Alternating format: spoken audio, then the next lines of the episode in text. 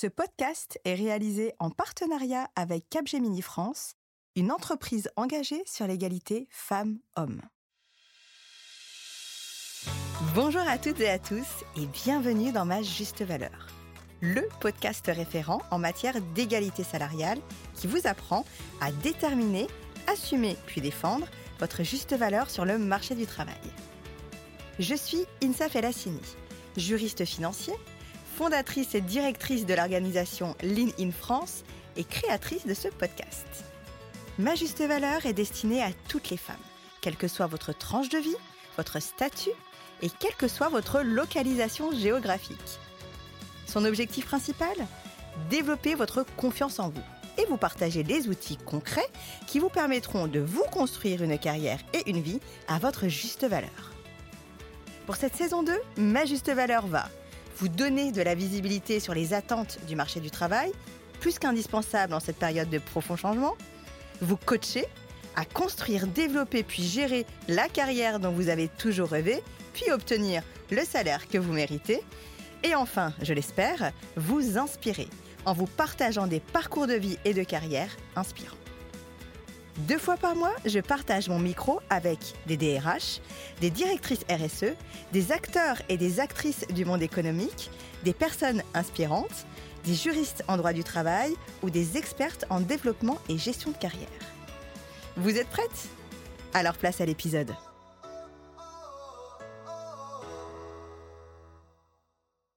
Je suis absolument ravie de vous retrouver et aussi de retrouver aujourd'hui l'une de nos coachs préférées, Clotilde Dussoulier, que j'affectionne tout particulièrement, pour ce nouvel épisode experte sur la thématique de la gestion de la vie pro et de la vie perso suite à une maternité ou une parentalité.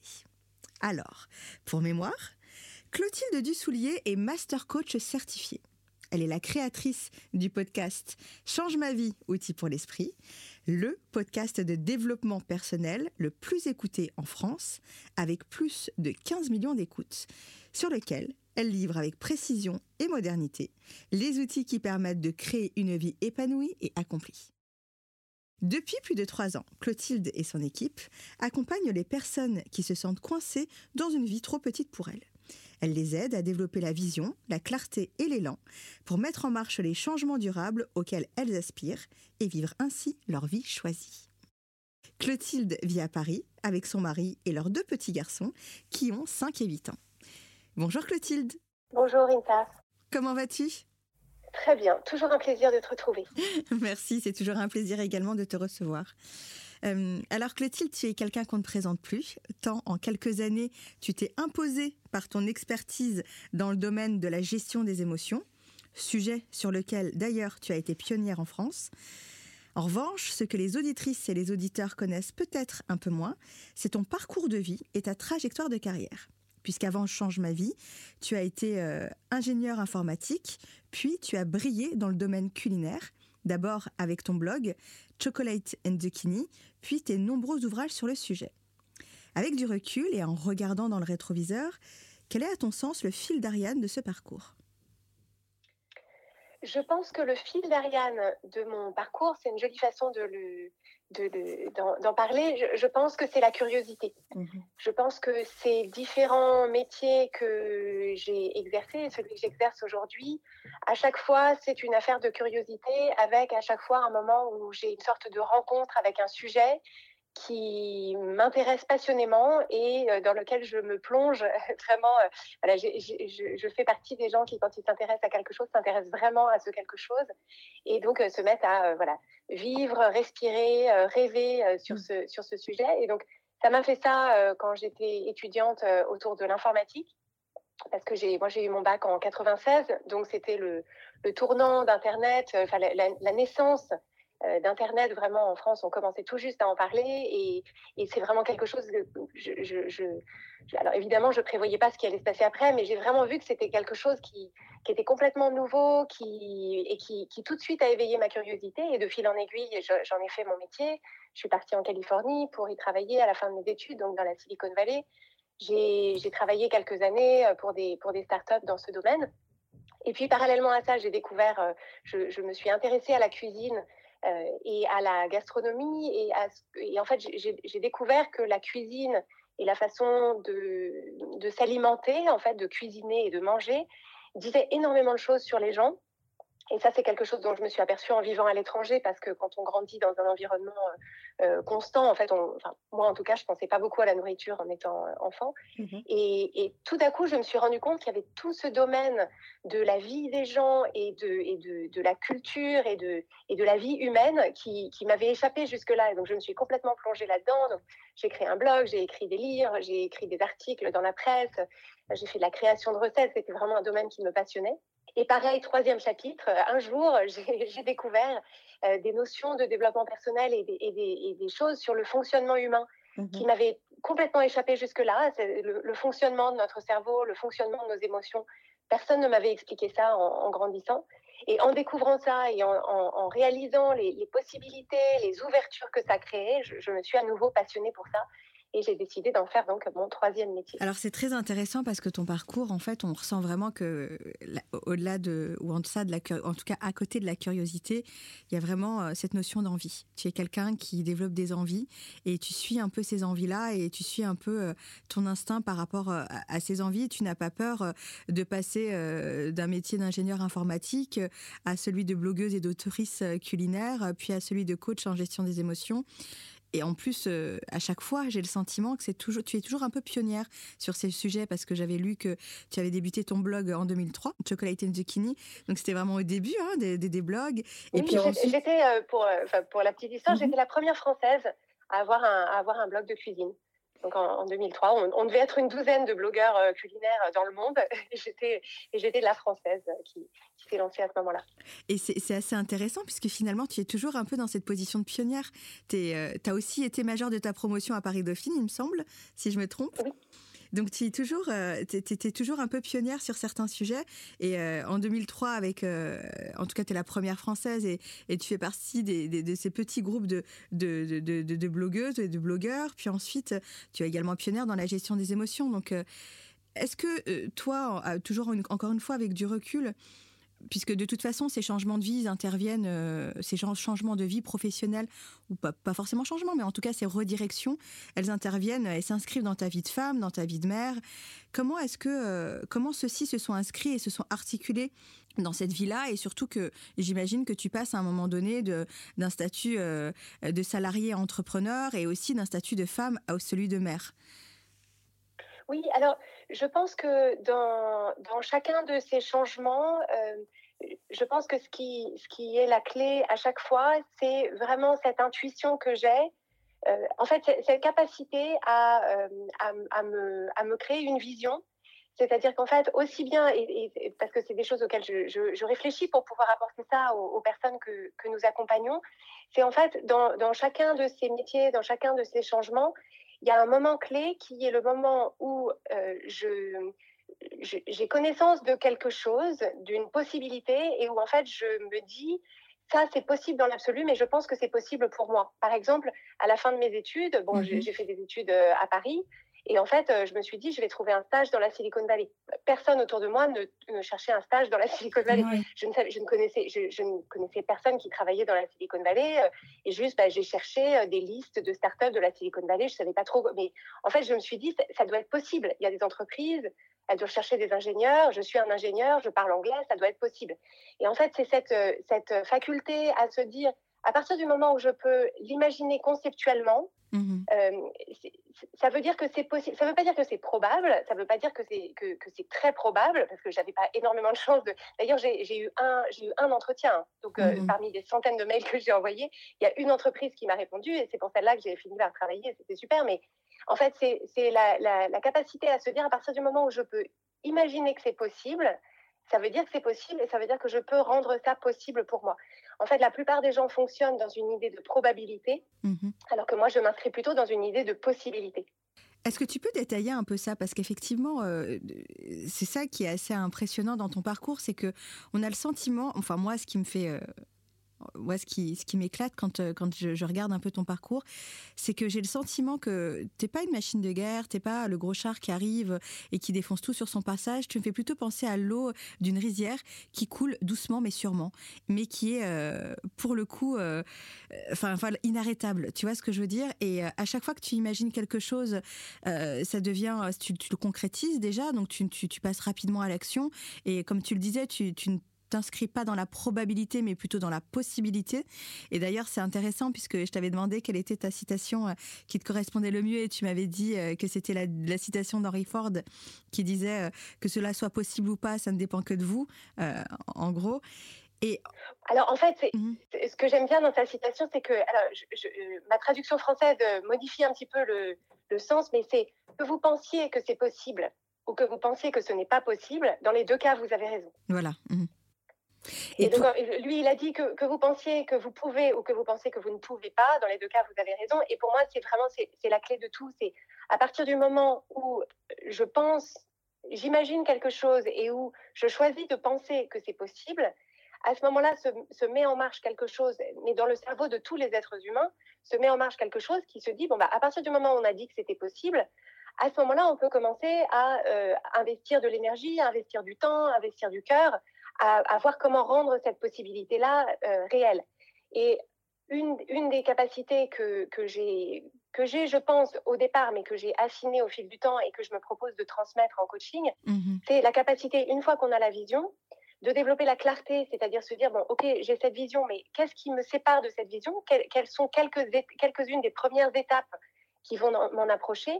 Et ensuite, ce qui, est, ce qui fait vraiment la différence, c'est la capacité à soutenir son élan, c'est-à-dire euh, une fois que j'ai choisi ma vision et que je vois comment faire, ou en tout cas comment me mettre en marche, est-ce que j'ai la capacité, au fil du temps, de fournir des, efforts, de rester motivé, de rester concentré, de rester mobilisé, alors même que, bien sûr, j'ai des doutes, j'ai des peurs, de temps en temps je suis fatiguée, de temps en temps il y a d'autres trucs qui paraissent plus faciles, tout le monde autour de moi ne comprend pas exactement pourquoi est-ce que je fais ça, etc. Mmh et en fait, c'est vraiment cette vision, puis la clarté, puis l'élan, qui permettent euh, plus ou moins de faire exactement ce qu'on veut. Et en tout cas, à mon sens, d'avoir vraiment cette, vie choisie qui consiste à se dire, bah, quand on regarde sa vie autour de soi, on se dit, bah voilà, tout ce qu'il y a là-dedans, je l'ai choisi, tout ce qu'il y a dans cette vie, ça me correspond, c'est moi, je m'y reconnais, je me sens à ma place.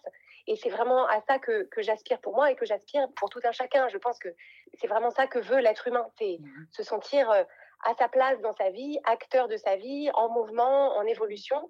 Et en fait, ce que j'aime bien expliquer, c'est, moi, je, je, je pense qu'on a tous envie de se dire, j'adore ma vie et je pense que le meilleur reste encore à venir. Et pour moi, vivre sa vie avec cette idée-là, et qui est vraiment, qui est vraiment la mienne, c'est-à-dire, j'adore ma vie aujourd'hui, mais je pense sincèrement que je, je n'ai pas vécu la meilleure partie de ma vie alors que mmh j'ai 41 ans. Mmh euh, je pense que le meilleur reste à venir. Et en fait, ça, ça porte au quotidien d'une façon qui, voilà, qui, qui n'a pas d'égal. Je suis, euh, j'avais envie de te dire, et Amen, sister. et du coup, Clotilde, en fait, donc tu, tu appréhendes ta vie professionnelle euh, comme, euh, comme tu le fais très très bien.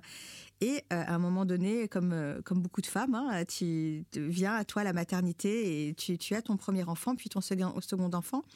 Comment ça se passe? Est-ce que tu as eu des craintes, des doutes comme beaucoup de femmes ont, hein, quand elles, elles entament un peu euh, leur, première maternité, quant à l'enchaînement, l'ordonnancement de leurs différentes vies, euh, leur vie de femme, leur vie de mère, leur vie de professionnelle, leur vie d'amie, de sœur, de copine, d'amante, ou est-ce que cela s'est fait plutôt relativement naturellement et que tu n'as pas trop intellectualisé ou conscientisé les, ces tranches de vie que finalement tu allais, cette tranche de vie que tu allais aborder? Alors, je pense que si tu me trouves une instance de ma vie où je n'ai pas intellectualisé les trucs, que je ne les ai pas conceptualisés, honnêtement, je n'en vois pas. Non, j'ai beaucoup, beaucoup, euh, beaucoup intellectualisé mmh. ce, choix, beaucoup réfléchi. Je, je, suis avec mon, avec mon mari, on est ensemble depuis qu'on a 17 et 18 ans, mmh. euh, et on a eu des enfants à peu près 15 ans, 15 ans plus tard. Donc, on a eu le temps de réfléchir. On, on, on, savait qu'on voulait des enfants dans l'absolu, mmh. mais comme on s'est rencontrés jeunes et qu'on a qu'on s'est installé dans une vie dans laquelle on était très épanouis, tous les deux avec des vies professionnelles euh, très riches, très épanouissantes. Il n'y a jamais eu un moment où on s'est dit c'est le moment parfait pour euh, euh, venir ruiner tout ça en, mettant, en mettant un bébé là-dedans. mais par contre, on, est arrivé à un stade de nos vies où on se disait en fait, on sera, en réalité, on sera jamais prêt. on, ne sera jamais prêt. Nos amis commençaient à avoir un peu des enfants, tout ça, et donc on s'est dit bon bah voilà, emboîtons-leur le pas. Pourquoi pas maintenant? Donc, on, donc on y est allé et personnellement le, séisme du, premier enfant a été très difficile à vivre. Mmh parce que je pense que j'avais justement, je, voyais les choses d'une façon assez intellectuelle, c'est-à-dire euh, j'avais une vie très organisée. Enfin, je, suis quelqu'un d'organisé. Euh, voilà, j'aime bien optimiser les choses, tout ça. Et en fait, je croyais que je pouvais organiser euh, ma maternité et optimiser ma maternité. J'avais des tableurs Excel et tout. Enfin, c'était ridicule. et, en fait, bah, le, la maternité, je pense que, enfin, le fait d'avoir un bébé, c'est vraiment l'expérience ultime du lâcher prise. C'est-à-dire que tout ce qu'on croyait pouvoir contrôler dans sa mmh vie, d'un coup, on ne contrôle plus rien du tout. Mmh et, ça a été assez violent pour moi. J'adorais mon bébé et, et c'était, c'était pas du tout en question. Mais j'ai eu un, un, gros passage à vide de me rendre compte, en fait, de pour, pour, la première fois vraiment de qu'est-ce que c'était d'un coup. Et je pense que même si on, alors on en parle beaucoup plus aujourd'hui, mais moi mon aîné il a presque 9 ans, mmh euh, je, je, pense que le, le discours autour de du 50-50 de, de, la maternité, de la difficulté euh, physique, physiologique, émotionnelle, hormonale de cette matrescence, mmh euh, moi, j'avais lu des trucs sur le baby blues, sur la dépression du postpartum et tout ça, et je me disais, mais non, moi, c'est ça, voilà, je, euh, moi, ça ira bien parce que je suis quelqu'un de. En fait, moi, je crois que je me disais, moi, ça ira bien parce que je suis quelqu'un de normal. Ouais. Et euh, je me disais, voilà, la dépression du postpartum, c'est pour les autres. c'est comme les accidents de voiture, quoi. Ça ne nous mm, arrive mm. pas. Et en fait, quoi que ça n'ait pas été diagnostiqué, je pense que j'ai frôlé, euh, en tout cas, un gros syndrome de grosse anxiété mm, du postpartum, dont j'ai mis à peu près, je pense, euh, un an ou deux à, vraiment me, sortir. Mmh et, avec le deuxième enfant, ça a été plus facile parce que, euh, parce que j'étais beaucoup plus préparée et que notamment, euh, et d'ailleurs c'est quelque chose dont on a eu l'occasion de, de, se parler, mmh j'avais très sous-estimé le, le besoin de repos physique. En fait, je, je pensais que j'allais pouvoir continuer à fonctionner comme avant, juste avec un bébé en plus. Et, et, et c'est pas du tout comme ça que ça fonctionne, surtout au début. Et donc, euh, je, je l'ai payé euh, parce que quand même, nos émotions euh, dépendent aussi de notre état de forme, de fatigue, Bien des, un certain nombre de choses hormonales. Et, c'est sûr que si on ne se repose pas, si on continue à travailler alors qu'on se remet d'un accouchement et qu'on dort peu, c'est très difficile. Oui. Et du coup, comment est-ce que toi. Parce que du coup, ça a été un véritable chamboulement dans ta vie, avec euh, cette difficulté-là, comme tu nous dis, d'un potentiel, enfin en tout cas d'un gros syndrome de grosse anxiété euh, postpartum. Est-ce que du coup, comment tu as fait pour, euh, enfin, pour continuer à, travailler et à porter tes envies et à continuer à réaliser tes objectifs. Euh, quand je dis tes objectifs, c'est tes objectifs pro, tout en, euh, tout en ordonnançant, euh, tout en gérant cet, enfant qui était, qui était un nouveau-né, puis après un second, un second bébé qui est arrivé. Est-ce que du coup, le fait de, finalement d'être organisé t'a aidé? J'ai effectivement pendant, pendant quelques années eu une vraie lutte intérieure mmh parce que justement, je je, rencontrais cette, euh, cette, euh, cette, difficulté qu'ont la plupart des femmes qui veulent avoir une vie professionnelle et une vie familiale euh, également épanouie. que en fait, ça ne pouvait pas cohabiter sans, sans qu'il y ait voilà, sans, revoir à la baisse certaines exigences. D'accord. Et, pendant plusieurs années, ça a été une, une, vraie source de difficulté. Et en fait, c'est ça qui m'a menée euh, au, coaching.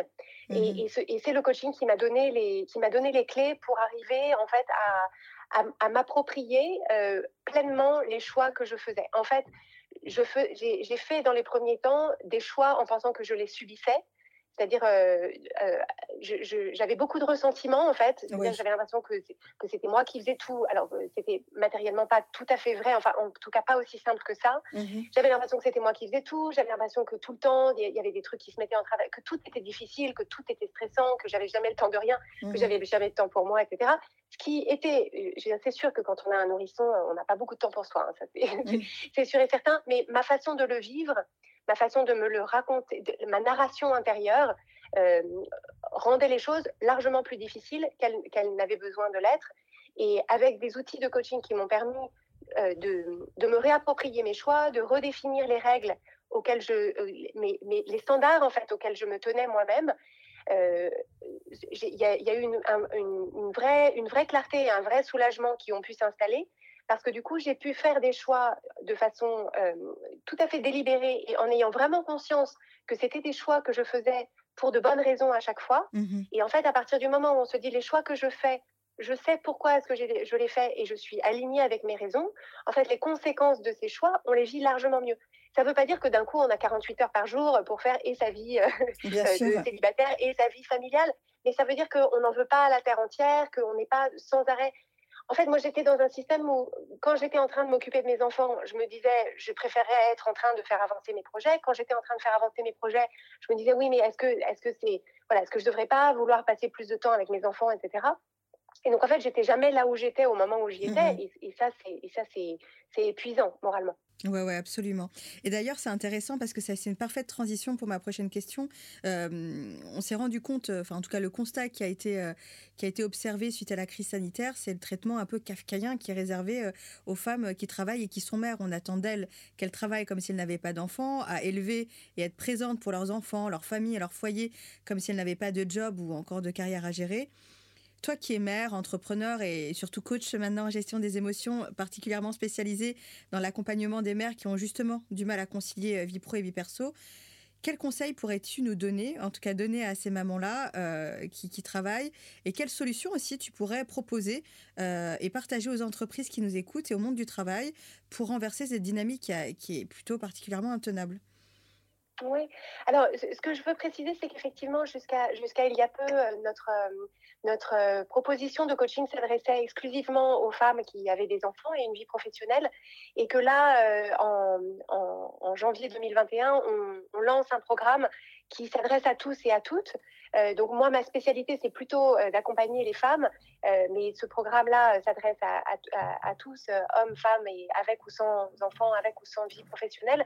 En fait, pour revenir à ta question, à mon sens, le, donc, il y a évidemment des facteurs, euh, des facteurs systémiques qui sont, qui sont extrêmement importants, mais le, les conséquences de ce système, qui sont à mon sens les, la priorité, c'est l'internalisation de ces règles du jeu, de ces mmh standards impossibles et de, cette, de ce perfectionnisme qui finalement doit être extirpé en fait du, du cerveau de chacune pour que d'éventuels changements systémiques à l'extérieur puissent d'une part s'opérer, mais d'autre part avoir de l'efficacité. Mmh Parce que c'est quelque chose que j'ai pu constater à titre individuel, c'est-à-dire que en fait, on grandit quand, on, est éduqué comme une petite fille puis comme une jeune fille, on intègre énormément de règles du jeu et surtout de, de grilles de valeurs qui nous laisse penser que, et c'est d'ailleurs vrai, qu'on va être jugé à un certain nombre de,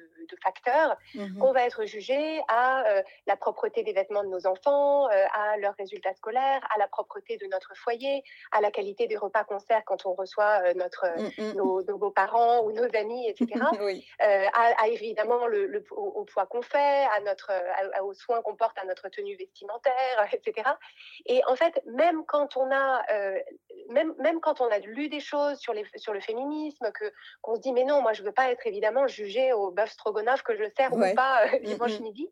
Euh, pour autant, ce sont des choses qui sont profondément ancrées et que si on ne fait pas le travail chacune de remarquer ça pour pouvoir s'en détacher, en fait, ces règles, ces règles inconscientes et ces standards inconscients nous, nous guident quand même dans nos choix et font que, par exemple, je vais donner un exemple, c'est que quand, euh, quand mes enfants étaient petits, en fait, je me suis, je me suis rendu compte après coup que, alors même que je souhaitais que la répartition du soin des enfants soit égale entre mon mari et moi, mmh en réalité, de façon, de façon subtile et sans même m'en apercevoir, je ne laissais pas, je ne laissais pas la place que lui voulait prendre. Et c'est des choses qui sont extrêmement subtiles dans la communication mais c'est des petites remarques, c'est je vais faire les choses un petit peu plus vite, je vais m'impatienter un petit peu, je vais faire une petite remarque un peu passive-agressive, etc.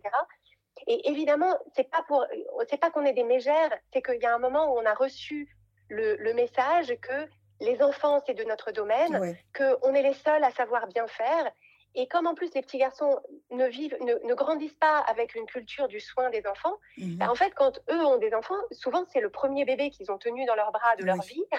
Ils n'ont pas joué à habiller des poupées, donc en fait, ils ne savent pas mettre des vêtements à un petit bébé qui en plus gigote, etc. Mmh et si nous on est à côté et qu'on se dit mais il faudrait que ce soit fait parfaitement parce qu'il faudrait que mon bébé soit habillé parfaitement avec des trucs coordonnés et qu'on l'amène pas à la crèche avec la couche à l'envers, en fait, on se sent investi de ça et donc, et donc on se retrouve à prendre en charge des choses alors qu'en réalité, personne ne nous les a demandées. C'est juste nous, on se dit, mais si je ne fais pas ça, à quoi je sers? Et ça, je le vois beaucoup avec les femmes que j'accompagne.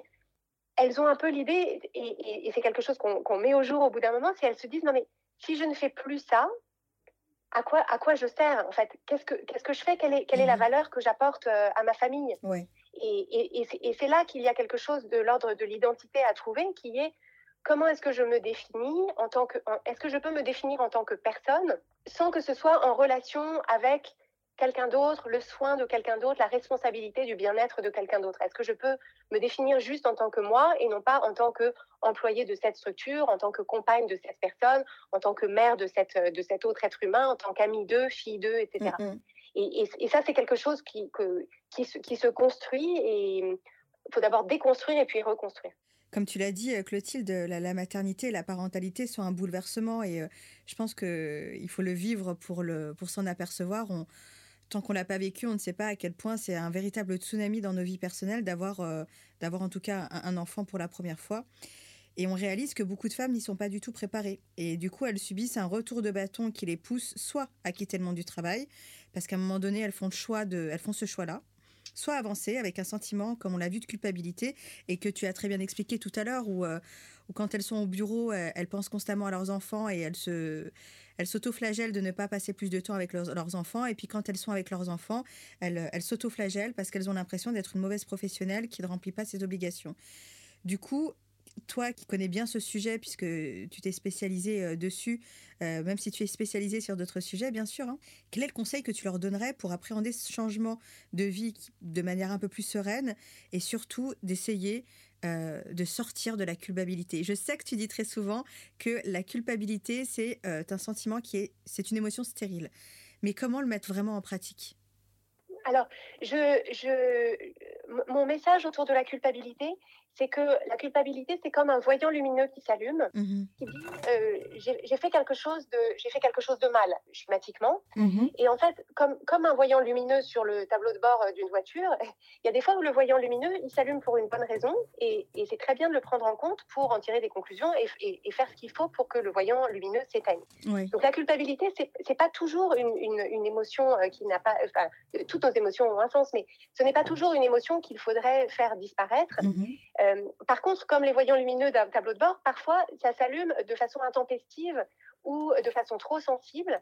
Et en particulier, le, assez souvent chez les, chez les mères, le voyant de la culpabilité s'allume quand en réalité elles se sont mises dans une situation dans laquelle elles ont intégré deux règles, deux règles qui sont incompatibles. Mmh C'est-à-dire qu'elles se sont, elles se sont dit d'une part, pour pouvoir être valable en tant que mère, c'est-à-dire même pas être une bonne mère, mais juste le niveau zéro pour, ne pas être une mauvaise mère. C'est-à-dire la plupart d'entre elles, le, le truc c'est pas qu'elles voudraient être une mauvaise mère, c'est qu'elles voudraient juste être une mère acceptable. Elles voudraient juste ne pas ne, ne, pas se juger de façon trop négative. Donc on est on est plutôt dans, dans cette partie-là du spectre.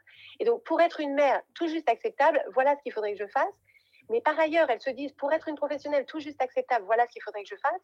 Et en fait, ces deux règles-là, si on ne les met pas au jour et qu'on ne, on ne les regarde pas en disant, en fait, tu as créé les règles d'un jeu auquel tu es forcément perdante. Mmh Donc en fait, que tu fasses l'un ou que tu fasses l'autre, c'est tu, tu, perds dans les deux cas. Et en fait, c'est vraiment quelque chose où, encore une fois, le système peut changer, les politiques des entreprises, l'éducation les, les, des petits garçons puis des jeunes hommes peuvent absolument changer, tant que cette, euh, cette contradiction intérieure n'est ne, pas mise au jour et ensuite dénouée, on sera toujours aux prises avec cette culpabilité qui nous, qui nous suit partout. C'est simplement, donc en fait, le, le but du jeu, c'est d'identifier tous les moments où mes, mes injonctions envers moi-même sont contradictoires et où, quoi qu'il arrive, je, je, me jugerai toujours négativement. Et, et, ça, peu à peu, en fait, ce qu'on ce qu'on peut faire, c'est explorer ça, les remarquer, et en fait, au bout d'un moment, on s'aperçoit que c'est tout le temps les mêmes règles qui reviennent. Et donc, mmh une fois qu'on a, qu'on a finalement arbitré dans un sens ou dans un, dans un autre, et qu'on a fait la paix avec certains choix, avec certains compromis, ou qu'on a vu de quelle façon est-ce qu'on pensait que des choses étaient contradictoires, alors qu'en fait, elles, elles, pouvaient être, euh, on pouvait trouver quelque chose de l'ordre de la synergie pour trouver des solutions. En fait, tant, qu'on n'a pas soi-même mis de l'ordre dans ces règles et ces injonctions intérieures, euh, on, ressentira toujours ça.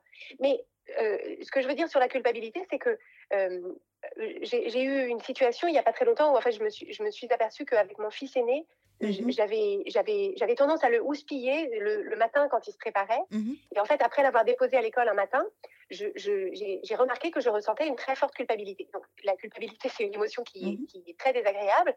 Mais en fait, j'ai écouté cette culpabilité et en fait, intérieurement, je me suis dit, merci culpabilité, de me montrer là où je veux faire mieux, là où je veux m'améliorer.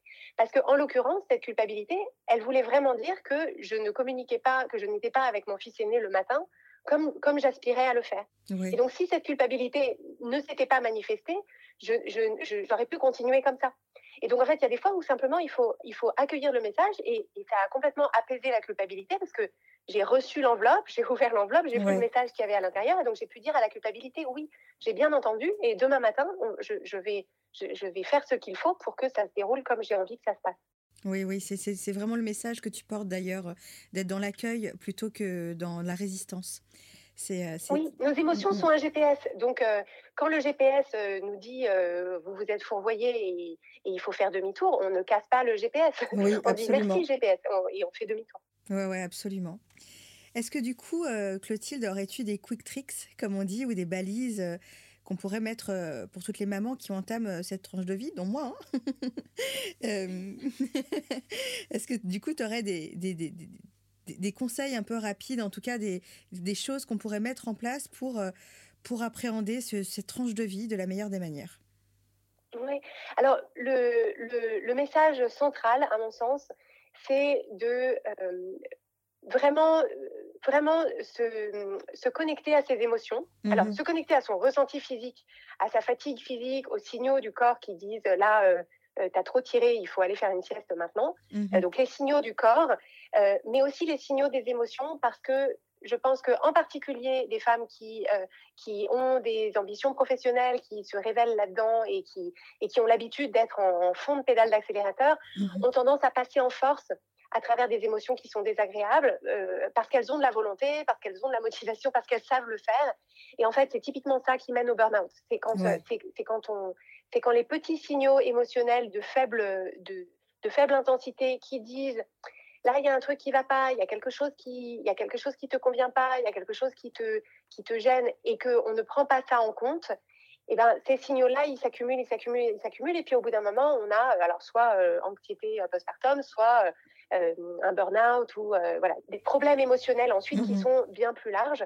Et donc, en fait, l'idée, c'est vraiment de, de, de s'équiper d'outils vraiment, euh, enfin, vraiment appropriés pour savoir simplement identifier comment est-ce que je me sens là tout de suite? Quelles sont les émotions que je ressens dans ma journée? Est-ce que à telle heure, voilà, là tout de suite, comment est-ce que je me sens? De quoi est-ce que j'ai besoin? Pourquoi est-ce que je me sens comme ça? Parce qu'en fait, encore une fois, nos émotions sont un GPS et que si on sait les écouter, si on sait les prendre en compte, on a la possibilité du coup de naviguer à travers ces journées en étant au plus près de ce dont on a besoin, de ce dont on a envie, de ce qui nous plaît. Et, si au quotidien on s'accompagne de cette façon, on a beaucoup plus de chances de, traverser cette période qui est très contrastée en étant, euh, en étant très présente à son expérience et, et, donc euh, ne pas être dépassé par cette expérience ou, avoir l'impression de la subir. Mmh Merci beaucoup euh, Clotilde, vraiment comme d'habitude, hein, tes, conseils euh, sont, et tes éclairages sont passionnants. ça nous permet vraiment d'y voir, d'apporter plus de visibilité à nos expériences de vie. J'ai toujours l'habitude de terminer mes interviews avec la même question, qui est celle-ci. Quelle est, Clotilde, à ton sens, la définition d'une vie vécue à sa juste valeur? Alors, je, j'ai envie de revenir à ce que je disais tout à l'heure avec mmh cette idée de pouvoir euh, se construire une vie dans, laquelle on se retrouve, à laquelle on, qui, nous, qui, qui correspond à nos aspirations. Et en fait, pour moi, le, ce qui est vraiment très important, c'est de s'assurer qu'on se construit une vie dans laquelle il y a de la place pour la croissance, pour l'évolution, pour le mouvement. parce qu'en fait, je, pense fondamentalement qu'on est fait pour évoluer, grandir et, avancer tout au long de sa vie, et que ça, ça nécessite de se, fixer des objectifs, d'aller plus loin que ce qu'on pense être possible, non pas pour une sorte de course à la performance éperdue, mais parce que c'est dans ces challenges, c'est dans les objectifs, dans les choses difficiles qu'on a la possibilité de se voir grandir et que ça, c'est ce qu'il y a de plus nourrissant pour, euh, pour, pour l'être humain. Et comme on parle de, parentalité, ce que je veux vraiment dire, parce que j'ai peut-être, euh, on a parlé plus des difficultés que, que, des joies, mais je pense que comme la création d'une entreprise, je pense que le fait d'avoir des enfants, c'est euh, le, c'est un outil de développement personnel, l'outil de développement personnel ultime, mmh parce que je pense que je n'aurais, ça nous pousse dans nos, ça, ça, nous fait toucher du doigt nos limites, mmh ça nous pousse dans nos retranchements émotionnels et que donc ça nécessite de façon impérieuse de développer les stratégies et d'acquérir les outils qui ensuite euh, nous sont utiles pour euh, le reste de, de, notre vie. Je pense que je ne serais pas qui je suis aujourd'hui sans avoir eu ces, ces, enfants parce que ça, a vraiment ce que ça, a requis de moi euh, m'a fait aller beaucoup plus loin que je ne serais allée, je pense, si j'étais restée dans une vie, euh, euh, voilà, dans une dans une vie de couple, voilà, plus en rythme de croisière comme j'étais avant. C'est très beau ce que tu dis parce qu'effectivement, on est dans une époque où on a plutôt tendance de libérer la parole hein, et à parler des difficultés. Et, et, finalement, on oublie des fois, en parlant de ces difficultés-là, que quand même avoir des enfants, c'est une, une ça fait partie des plus belles choses qui peut nous arriver dans, dans, notre vie. Et, euh, et c'est quand même un bonheur pour, Pour celles, pour, celles pour qui c'est pour qui c'est possible et accessible, heureusement, ce, cet accomplissement et on peut, on peut le trouver dans d'autres dans d'autres projets de vie. Euh, mais ce que, ce que, en fait, ce que le message que je veux faire passer, c'est que pour moi, c'est dans le dans la dans dans la présence et dans l'accueil du, du, plein 50-50 de cette expérience-là, comme tout autre, mais du mmh plein 50-50 de la parentalité, qu'on peut euh, aussi ressentir le, pleinement le 50% qui est extraordinaire. C'est-à-dire que moi, tous les jours, je regarde le visage de mes enfants avec émerveillement parce que mmh. j'ai l'impression de les voir grandir tous les jours et je vois leurs expressions de visage et, et vraiment, et ça, cette, euh, cette joie-là, le, volume de cette joie, je sais que je peux la ressentir pleinement parce que par ailleurs, je ne me coupe pas des moments qui sont plus difficiles ou qui sont plus, pénibles. En fait, c'est dans les deux sens, c'est-à-dire que si on veut euh, ressentir fort les émotions du spectre qui nous plaît, il faut accepter de ne pas se couper et de ne pas euh, masquer ou fuir les émotions qui sont dans le spectre qui nous plaît moins. Mmh Merci beaucoup Clotilde. Avant de terminer cette interview, j'aimerais revenir sur ton actualité qui est assez intéressante, puisque comme tu l'as dit tout à l'heure, euh, jusqu'ici, euh, euh, tu accompagnais beaucoup, ton programme d'accompagnement de coaching était vraiment focus sur les femmes, en tout cas les, parents qui, travaillaient et qui avaient des enfants. Et là, tu l'as élargi. Est-ce que tu peux nous en dire un peu plus pour, pour pouvoir apporter de la visibilité sur, sur le nouvel accompagnement que tu apportes à nos auditeurs et nos auditrices? Oui, avec plaisir. C'est un programme qui s'appelle Change ma vie, mode d'emploi. Mmh et c'est un programme de coaching euh, tout à fait inédit qui fonctionne sur abonnement mensuel.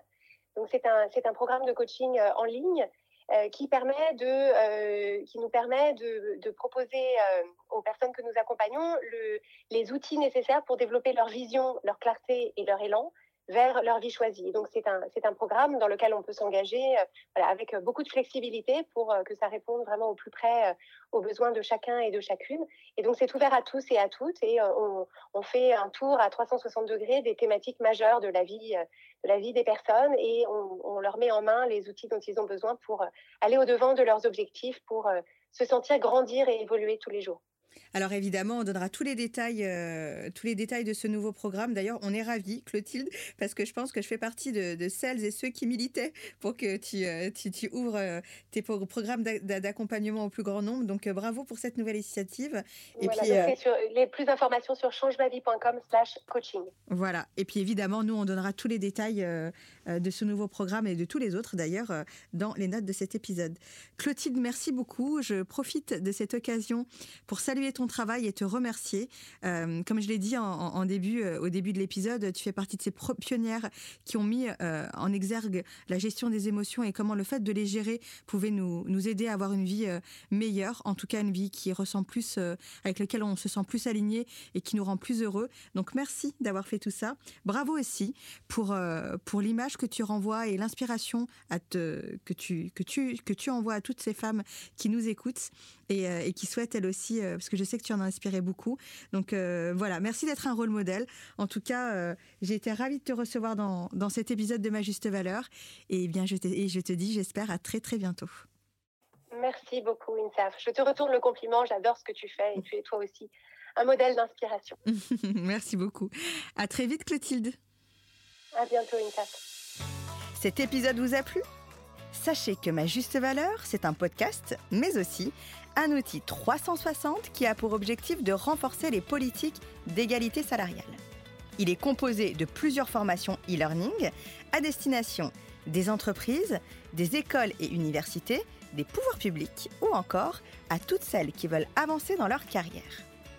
Si vous souhaitez agir concrètement sur les inégalités salariales, améliorer et développer votre politique d'attraction et de rétention des talents, préparer et outiller vos étudiants et étudiantes à la dure réalité du marché du travail et du monde de l'entreprise, ou encore sortir de la salle d'attente de votre vie et vous construire enfin une carrière à votre juste valeur, contactez-nous.